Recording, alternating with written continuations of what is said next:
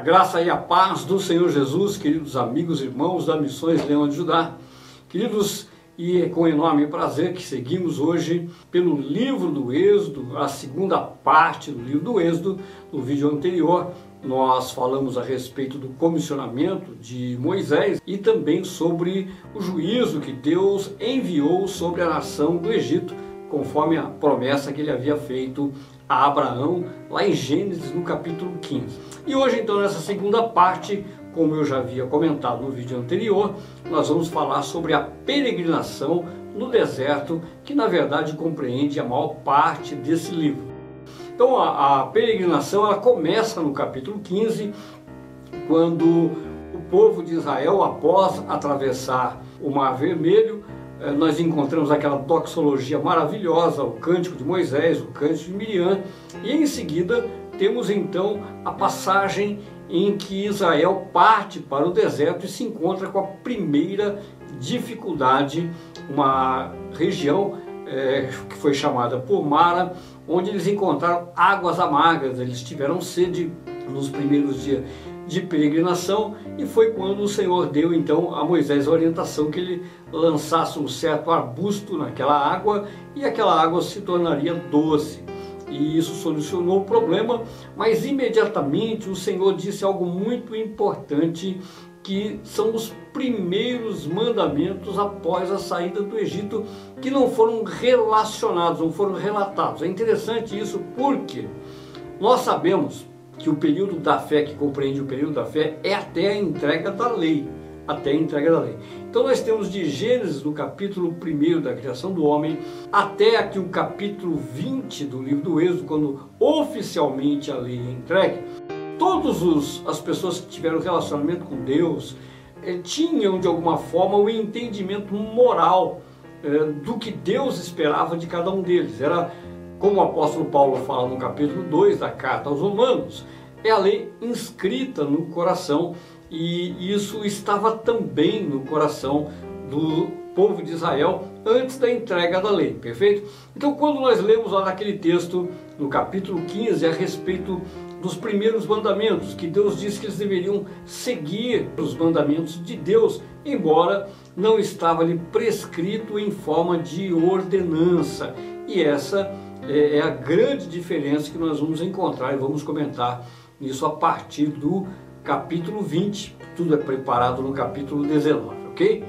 Uh, um outro ponto muito importante a respeito do livro do Êxodo, que esse terceiro tópico que eu coloquei, é a murmuração até as colinas de Moab. Ah, então nós encontramos já no capítulo 15 o povo murmurando contra Moisés. Ali eles ainda não estão murmurando contra Deus, eles estão murmurando contra Moisés.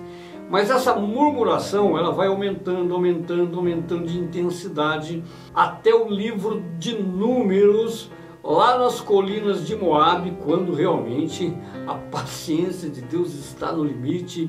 Moisés perdeu a paciência com esse povo murmurador e nós sabemos não só no Antigo Testamento muitos textos que falam a respeito da murmuração, como por exemplo na carta aos Hebreus, no capítulo, os capítulos 2, 3 e 4, que o autor cita a respeito do problema da murmuração em comparação à fé que deve ser apresentada por todo toda pessoa que realmente se aproxima de Deus, né? toda pessoa que tem fé.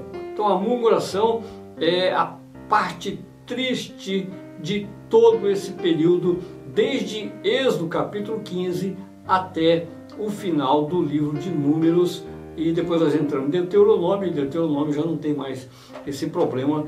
O livro de Deuteronômio é um relato, né, um registro de tudo que aconteceu desde a promessa de Abraão ao povo de Deus, ok? Um outro ponto interessante nós vamos encontrar no capítulo 16. Capítulo 16 nós temos esse episódio maravilhoso, esse episódio messiânico, cristológico, que é o maná. O maná nós conhecemos o nome, conhecemos esse texto a respeito do pão que desceu do céu. O Senhor Jesus fala muito disso no capítulo 5 do Evangelho de João, que ele é o pão do céu, não é? Então essa é uma figura é uma figura cristológica, uma figura messiânica. Agora, vamos entender algumas coisas a respeito desse texto.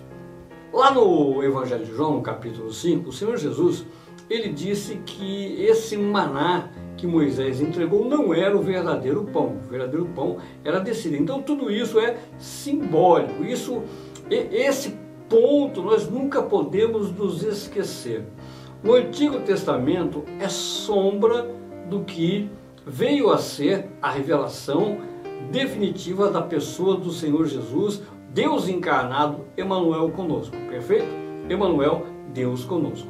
Então veja aqui, a, a descida do maná, como nós vamos encontrar no capítulo 16, revelou uma série de situações de relacionamento entre Deus e o povo. Uma delas que é marcante é a questão do sábado. É a questão do sábado, como Deus ali, antes da entrega da lei, antes da entrega da lei, que aconteceu em Êxodo capítulo 20, já nesse momento, Deus exige a guarda do sábado. Ele exige, não em forma é, é, a lei não está escrita, mas ele já exige, ele começa a mostrar para o povo de Israel a importância do que? Daquilo que muitas vezes se tem diversos ensinos, a importância de se ter o tempo de se voltar para o Criador, de parar algum tempo da semana, algum não é necessariamente um dia, mas a necessidade de parar, de buscar as coisas materiais, né, as nossas necessidades naturais, para buscar a nossa necessidade espiritual. Agora, o que acontece é que o povo, de modo geral, era um povo sem entendimento. Eles não tinham a operação do Espírito Santo no interior do coração, embora Moisés fosse um homem muito espiritual. Agora, fora Moisés, Caleb e Josué, que tiveram também aí as suas, seus bons momentos, Arão também, né? De modo geral, o povo não tinha quase nenhum entendimento espiritual. O povo havia saído da escravidão do Egito depois de 400 anos e se afastado muito das coisas de Deus. E agora então Deus começa então a provar e, e, e eles são reprovados, de uma boa parte é reprovada na questão do sábado já nesse momento, quando Deus determina que eles deveriam comer, é, buscar o maná só até o sexto dia.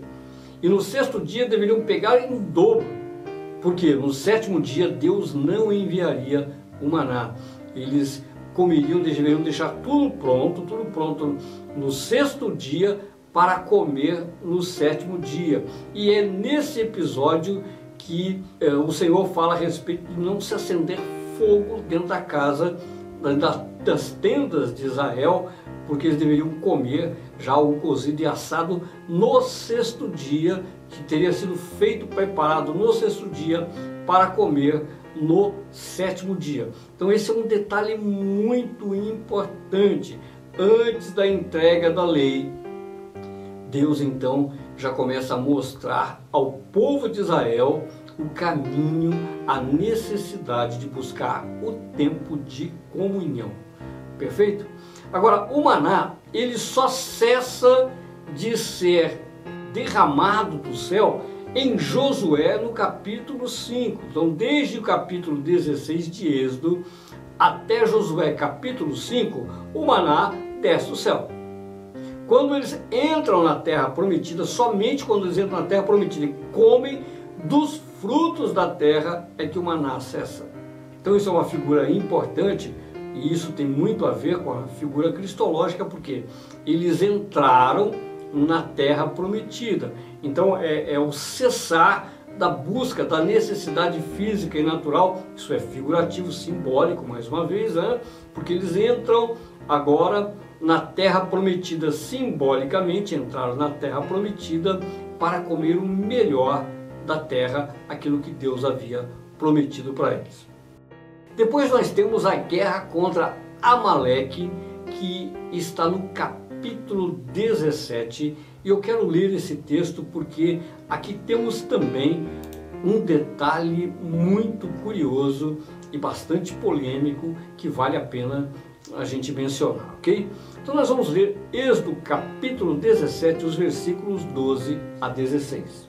Diz assim o texto: Então disse o Senhor a Moisés: Escreve isto para a memória num livro e repete-o a Josué, porque eu hei de riscar totalmente a memória de Amaleque de debaixo do céu. E Moisés edificou um altar e lhe chamou: O Senhor é minha bandeira. E disse: Por quanto o Senhor jurou, haverá guerra do Senhor contra Amaleque de geração em geração. Queridos, é, quando a gente passa por cima do texto sem o entendimento de para entender exatamente por que, por que, que Deus embirrou com Amaleque, com a nação de Amaleque, se eles tiveram, por exemplo, tanta oposição dos filisteus, tanta oposição dos assírios, né?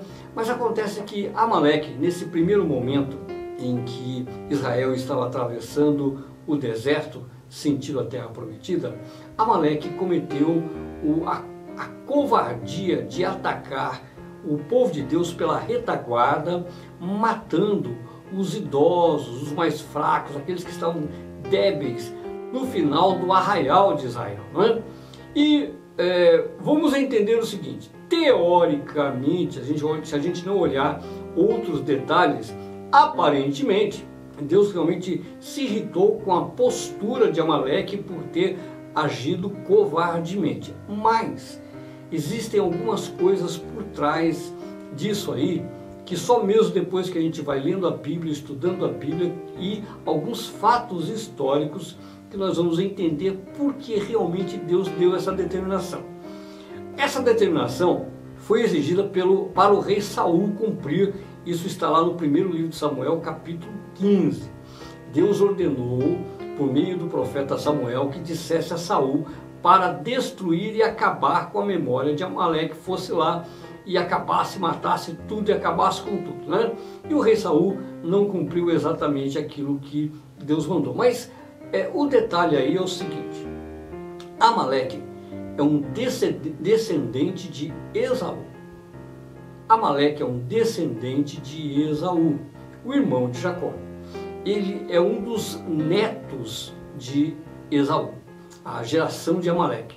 E essa geração, ela realmente é uma geração muito diabólica. E o objetivo deles era impedir, impedir que Israel tomasse posse da terra prometida. Quando nós lemos o texto a respeito de Esaú, o Senhor fala, orienta Moisés que eles não devem mexer com Esaú porque Deus havia dado aquela terra para eles. Eles deveriam passar quieto, não iam pedir água, nada, passar o caminho e chegar e atravessar do outro lado. E Amaleque, que é, é, um dos netos de Esaú, na verdade já passou essa geração, tá? É da descendência de Amaleque, eles resolvem tentar impedir que Israel tome posse da terra prometida. E isso vai acontecer lá na frente de novo, no livro de Esther, num tal de Amã. Né? Amã também tentou destruir o povo de Deus covardemente. Amã também é um descendente de Amaleque. Então, de geração em geração, veja que Amã já está muito além, o livro de Esther está muito além do livro de 1 Samuel.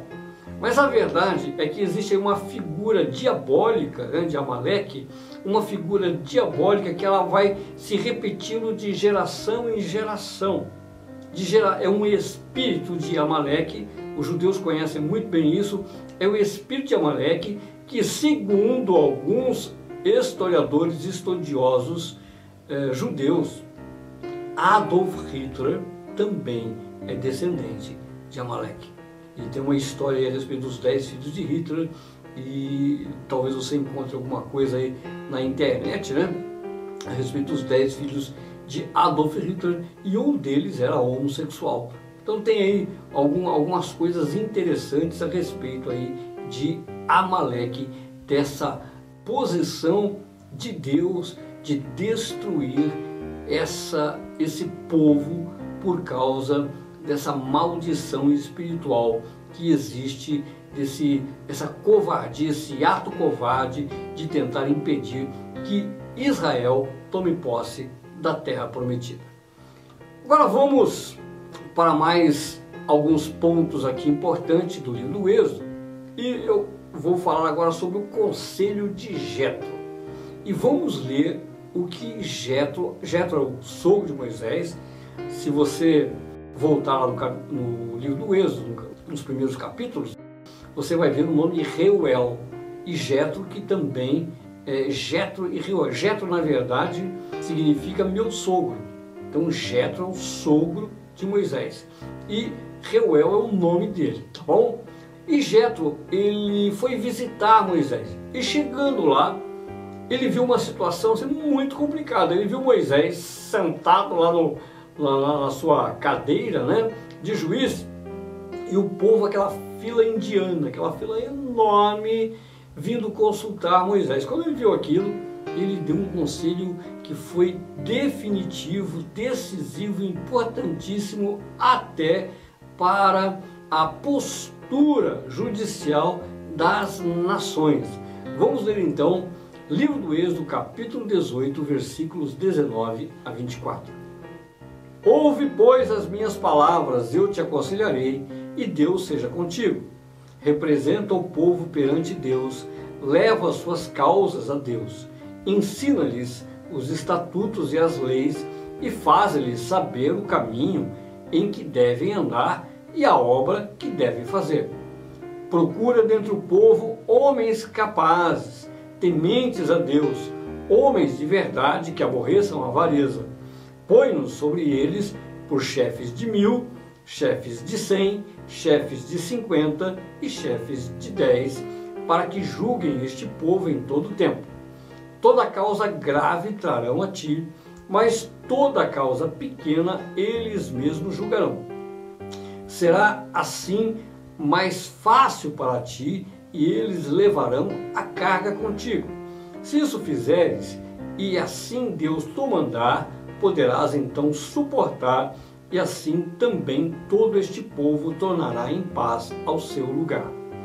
Você já deve ter ouvido falar sobre a questão forense. Por exemplo, na sua cidade, talvez tenha um fórum. Se não tiver, vai ter uma, uma cidade distrital, aí, como é o caso aqui em São José do Rio Preto, que nós temos o fórum regional. Então o que acontece? Toda causa que é, ela inicia aqui né, na cidade de São José do Rio Preto, então temos juízes, os juízes da instância regional que vão julgar as causas. Quando a causa exige ou alguém apela para um outro fórum, ele vai apelar para o fórum da capital, do estado, o fórum estadual. Se o fórum estadual ainda não conseguir solucionar o problema, é possível que uma das partes apele para o fórum federal. E tudo isso está baseado nesse conselho de Getton. Então a, a constituição das nações, a organização dos povos tem a ver com esse conselho. Esse conselho não foi útil só para Moisés. Então todas, todos os povos que tiveram conhecimento disso entenderam que foi um, um conselho muito sábio, muito inteligente de Jetro e até os judeus tem um detalhe muito interessante porque essa paraxá que fala a respeito da lei de Deus começa exatamente com o nome de Ietro, né? em hebraico é Ietro, ok? E eles ficam um pouco indignados porque é uma das, das porções mais importantes da Bíblia para eles, da Torá, e leva o nome desse homem que era de Midian, é um homem que era pagão. E só que apesar de ser pagão, Deus usou a vida dele, é onde nós encontramos aí a mão de Deus, é Deus usando da sua graça, da sua majestade, e então ele usa a vida de Jetro para dar conselho ao grande Moisés, um homem que era profeta, que tinha toda a revelação. Deus poderia chegar e conversar com Moisés abertamente, mas Deus prefere usar a vida de Jetro. Queridos, isso, esse ponto é importante porque Deus sempre quer mostrar para o homem que ele depende de outras pessoas. Ele é insuficiente. Nós só, não somente dependemos de Deus, como nós temos que ser humildes em também olhar para as pessoas, como o apóstolo Paulo fala na carta aos Filipenses, no capítulo 2, e nós devemos ver coisas superiores nas pessoas, independentemente de quem sejam. Nós vamos encontrar valores, porque são valores que o próprio Deus põe. Todo ser humano ele tem uma característica que ele recebeu de Deus, do Criador. E é isso que o Senhor mostra nesse caso. Moisés, o grande Moisés, o grande profeta, ouviu o conselho de um homem que era sacerdote de Midian e trouxe a ele esse conselho importantíssimo que foi aplicado a partir desse momento e as coisas funcionaram muito bem no arraial de Israel e passou a funcionar em várias partes do mundo. Depois do conselho de Jetro, nós temos aqui a entrega da lei no Monte Sinai. E nós vamos ver no texto capítulo 19, que é a preparação, a entrega da lei começa no capítulo 20. A lei é entregue no capítulo 20, tá? Lembrando sempre, é bom sempre ter isso em mente, não existia divisão de capítulo. O livro do Êxodo não tinha, eh, quando o original que Moisés escreveu, não tinha nada de capítulo e versículo, tá bom? Mas então o que acontece no capítulo 19, a preparação é o chamado sacerdotal, a vocação sacerdotal da nação de Israel. E isso é para lá de importante. Vocês vão ver no texto que no Novo Testamento nós temos algumas citações muito semelhantes. Então vamos ler aqui, Êxodo capítulo 19, apenas os versículos 3 a 6. Subiu Moisés a Deus e do monte o Senhor o chamou e lhe disse: Assim falarás à casa de Jacó e anunciarás aos filhos de Israel: Tendes visto o que fiz aos egípcios, como vos levei sobre asas de águia e vos cheguei a mim. Agora, pois, se diligentemente ouvirdes a minha voz e guardardes a minha aliança, então sereis a minha propriedade peculiar dentre todos os povos, porque toda a terra é minha. Vós me sereis reino de sacerdotes e nação santa. São estas as palavras que falarás aos filhos de Israel. Se você ler a primeira carta do apóstolo Pedro, convido você que leia, você vai ver que Pedro ele cita o povo dos, de Israel, os judeus convertidos a quem ele escreveu a carta, ele cita exatamente esse ponto. Nação santa, sacerdócio santo, povo eleito de Deus. O próprio Pedro, ele aplica aos cristãos, cristãos, judeus, né, essa, esse mesmo texto que está relacionado com a lei. Agora, qual é o, o importante disso? Deus está avisando a Moisés o seguinte: Moisés, diga para esse povo que a partir de agora eles serão os intermediários, eles são os, serão os responsáveis por mostrar para todo mundo o que é e como se deve servir a Deus, para que as pessoas vejam que vocês serão muito abençoados em obedecer os meus estatutos, os meus mandamentos, que aí nós vamos entrar na parte cerimonial e todos vão querer ser abençoados como vocês serão abençoados. Esse era o intuito desse chamado. Então vamos lá. A respeito da lei, nós temos aqui então, na entrega da lei, três elementos fundamentais na lei. O primeiro é o moral, que são os dez mandamentos. Agora veja bem, mesmo dentro dos dez mandamentos, que começa a respeito, falando a respeito da idolatria e termina falando a respeito da cobiça e da avareza, nós temos elementos da lei civil e da lei cerimonial, que é apenas o quarto mandamento a respeito do sábado. Mas a partir dali, a partir do, do capítulo 21, nós vamos entrar na lei civil, muitos detalhes a respeito da lei civil. Um deles é o olho por olho e dente por dente, essa frase tão conhecida: olho por olho, dente por dente. E ela é conhecida nos tempos de hoje, né? As pessoas, eh, de modo geral, por causa de tudo isso que se discute no mundo filosoficamente, muitas pessoas acham que é muito brutal e muito violento. Agora veja bem, qual era o intuito? Quando você lê o livro do Êxodo, quando você entende a lei, você vê que não, pelo contrário. Todas as pessoas que viveram naquele tempo, o que ele pensava, ele tinha suas rixas, seu ódio, seu desejo de fazer mal para o próximo, como qualquer outra pessoa em qualquer outra geração. Mas como tinha a lei, e ali no arraial de Israel, a coisa bem rigorosa, né? Moisés estava no comando e tinha os líderes, se alguém intentasse fazer o mal, por exemplo, furar o olho de alguém, quando ele pensava assim, eu vou deixar aquela pessoa cega, o que ele lembrava? Opa, uh -uh, se eu fizer isso, vão me pegar e eu vou ficar cego. Então ele não fazia.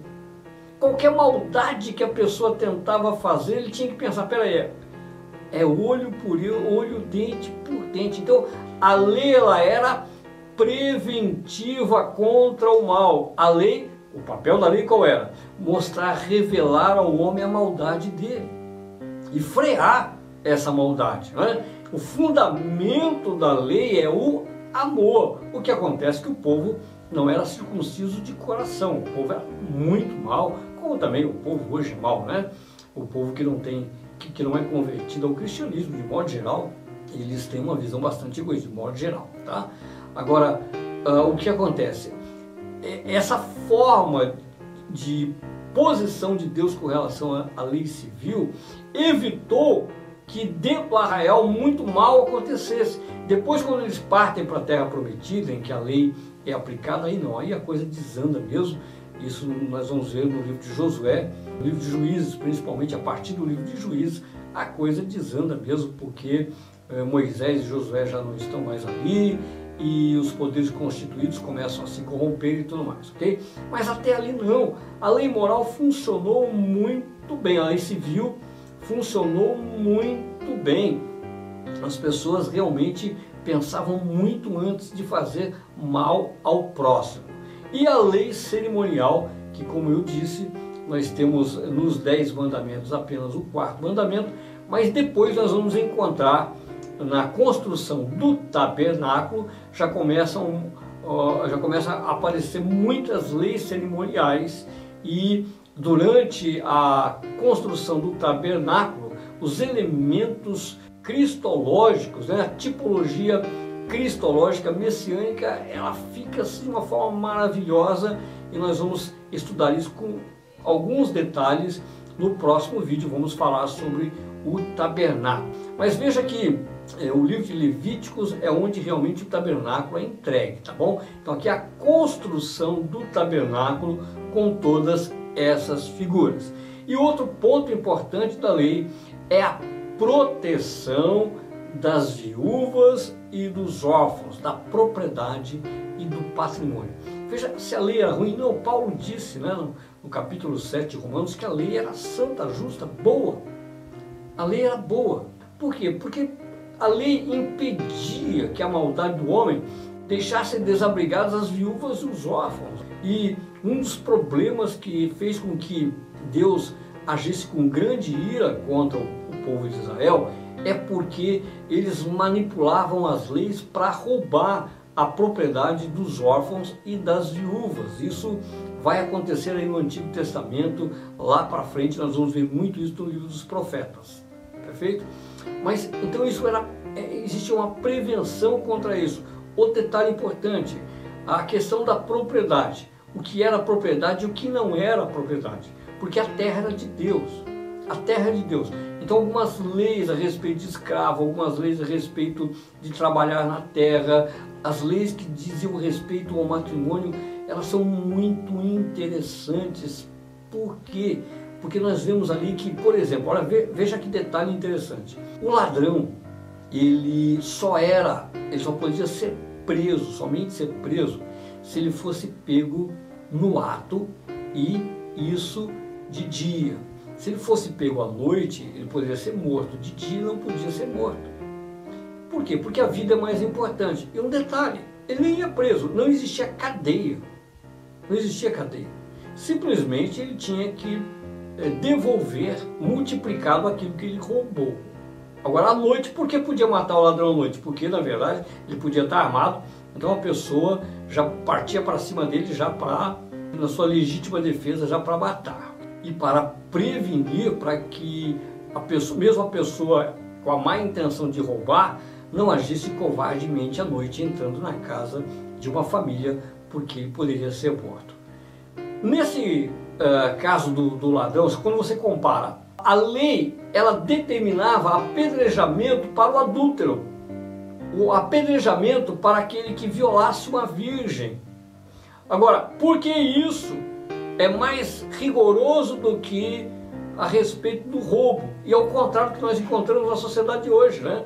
A sociedade de hoje é totalmente o contrário, não, tudo bem, é, violentou, é, adulterou, adultério então nem se fala, nem crime é, né?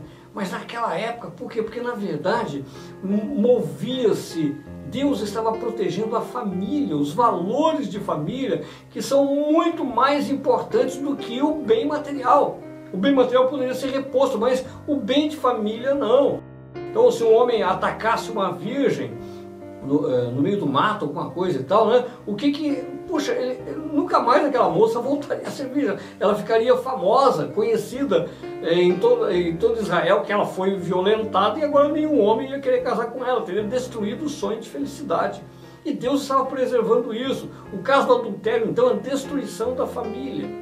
Então, a lei preservava muitos valores de família em detrimento, detrimento não, vamos dizer assim, em comparação ao valor das coisas materiais. As coisas tinham seu verdadeiro valor. Então isso também é um ponto muito importante da lei. Mais outros pontos. O ano sabático é um texto, o texto que nós vamos ler aqui a respeito do ano sabático, né, que está em Êxodo capítulo 23, vai nos explicar por que, que é que Deus então enviou o povo para o exílio, exilou. Ele contabilizou os anos sabáticos que não foram guardados, por isso Israel passou 70 anos no exílio, desde que a Babilônia invadiu Israel. Vamos ler então Êxodo capítulo 23, versículos 10 e 11. Seis anos semearás a tua terra e recolherás os seus frutos. Porém, no sétimo ano a deixarás descansar e não a cultivarás para que os pobres do teu povo achem o que comer, e do sobejo comam os animais do campo. Assim farás com a tua vinha e com o teu olival.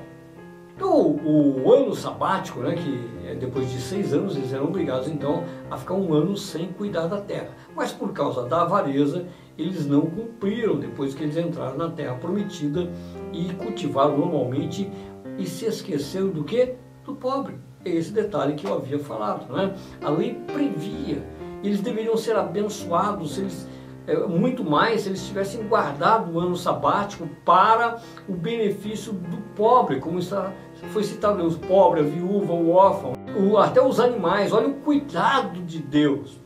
E ao mesmo tempo provaria o coração do povo e na prova eles foram reprovados, eles foram completamente reprovados.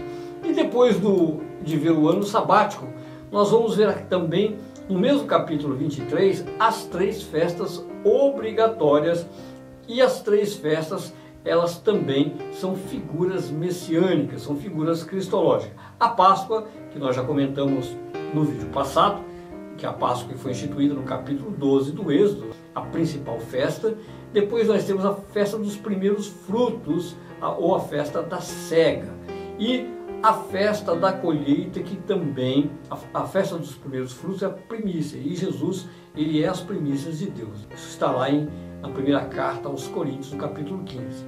E a festa da colheita, o tabernáculo, que vai ser a festa das nações, a festa que nós faremos no reino milenar, certo? Então, isso é uma figura messiânica, a festa dos tabernáculos, quando as nações se encontrarão no reino milenar para adorar ao Senhor. E no capítulo 23 nós encontramos um outro texto muito polêmico, que é a respeito do anjo da face. Vamos ler aqui esse texto que está no capítulo 23, versículos 20 a 22. Eis que eu envio um anjo adiante de ti, para que te guarde pelo caminho e te leve ao lugar que tenho preparado. Guarda-te diante dele e ouve a sua voz e não te rebeles contra ele, porque não perdoará a vossa transgressão, pois dele está o meu nome.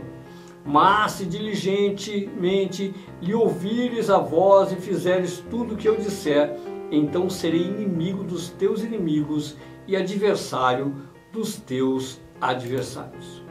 Vamos tratar de uma das polêmicas, né? Uma das polêmicas desse texto é que muitos judeus, inclusive judeus messiânicos, defendem que o anjo da face é realmente o Messias, é uma manifestação do Messias, é uma figura tipológica e não é só uma figura tipológica de Cristo, é o próprio Cristo. Alguns defendem, outros, que é Miguel, baseado no livro de Daniel, quando o próprio Miguel né, é, é citado pelo anjo Gabriel como o, o líder, o chefe do exército do povo de Deus. Então, uns dizem que é Miguel e outros dizem que é o Messias. E tem também o anjo que está em Apocalipse, que é um anjo com todas as características messiânicas. Quem é que sabe ao certo? Quem pode dizer ao certo? Todos nós temos que ter uma opinião. Eu, na minha opinião, é Miguel. Na minha opinião, ele está falando de Miguel que é o chefe do exército do povo de Israel, e Miguel ele é orientado para conduzir o povo até chegar. Por quê? Eu, porque eu não concordo que seja ali, nesse caso, a manifestação do Senhor Jesus Cristo. Nós temos no tabernáculo, durante toda, a caminhada, a nuvem e a coluna de fogo, perfeito? Que são figuras messiânicas. E ali na, na tenda do encontro, onde Moisés fala com Deus, né? ali sim nós temos então a presença do Senhor e assim ali eu, eu concordo que realmente é o Messias, que realmente é a palavra viva, que a pessoa do Senhor Jesus antes de ser encarnado, conversando com Moisés e dando todas as diretrizes. Aqui nós temos um anjo com uma determinação rigorosa, olha, se não cumprir, vai e mata. Né? Então a determinação ali é uma determinação de guerra e de batalha, não que o Senhor Jesus não pudesse exercer esse papel, mas me parece um papel muito limitado, muito limitado, na minha opinião pessoal, tá? Eu, eu vejo uma, uma figura muito limitada para associar com a pessoa do Messias. Bom, depois do anjo da face, nós temos então o tabernáculo, que ele começa a ser citado no capítulo 25 e vai até o capítulo 40. Então, do capítulo 25 até o capítulo 32, o Senhor está entregando para Moisés os detalhes do tabernáculo. Depois do capítulo 35 começa a construção do tabernáculo e vai até o capítulo 40. Então nós vamos tratar no próximo vídeo. E o último episódio que nós vamos tratar hoje a respeito do bezerro de ouro, também muito conhecido, que está ali no capítulo 32, esse momento infeliz da nação de Israel, inclusive a maior parte dos judeus ortodoxos, se você perguntar a qualquer rabino qual o momento mais triste da história de Israel, eles vão dizer capítulo 32 do Êxodo, quando Israel, apenas alguns dias depois da entrega da lei, 40 dias da entrega da lei, eles vão e fazem um bezerro de ouro, uma festa de orgia, e o próprio Arão, o irmão de Moisés, revela que o que ele tinha no coração, né, porque quando ele faz o bezerro de ouro, ele na verdade está externando o que ele tinha no coração a respeito de Deus. Né? E foi um momento realmente muito triste, e Moisés desce todo irado né? e restaura todas as coisas. Mas esse episódio ele é muito marcante para a história de Israel. Isso também traz essa revelação para o nosso espírito, para entender exatamente se nós estamos adorando ao Deus vivo ou se nós temos, estamos correndo o risco de ter também no coração um bezerro de ouro, aí nós voltados às coisas só dessa terra, quando o nosso Deus eterno, né? ele não revelou a face dele a ninguém e nós temos que seguir marchando e confiando em Deus pela fé, sem ver como o próprio Senhor Jesus Cristo falou lá no Evangelho de João, mais bem-aventurado é aquele que não viu e creu. Queridos, é isso por hoje. Então falamos a segunda parte do livro do Êxodo.